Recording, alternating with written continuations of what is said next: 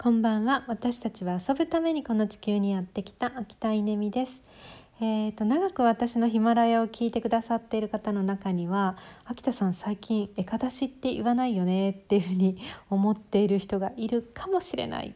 えー、いないかもしれませんが、えー、エカ出しって何かっていうと、えー、新月満月の14日後ということは次の新月満月の4日前なんですけど、えー、その日にこう月の引力の関係で体の中の水分量が頭の方に上がるらしいんですよね。でそれによってこう体調がこう良くないっていう人もいるので、まあ、エカ出しの日っていうのは家でゆっくり過ごすっていうのがこうインドヨガの、えー、教えということで、えー、24時間断食をする。胃腸を休めるっていうこともする、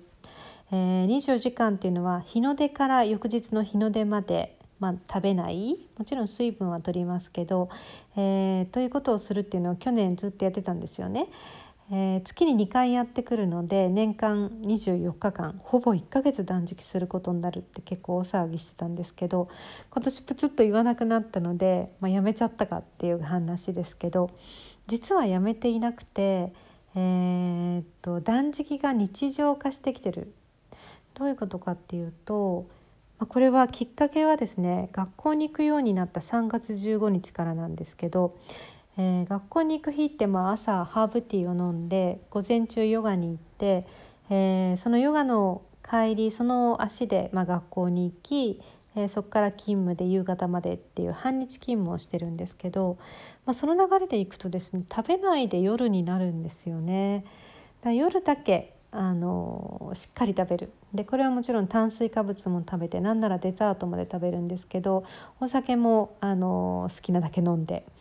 うん、っていう生活を3月15日からするようになって、まあ、とはいえ土日は普通に食べたりとかしてるんですけど、えー、でも3ヶ月経ったらですね4.5キロ痩せました。まあその前が本当に人生マックス重かったっていうのもあるんですけど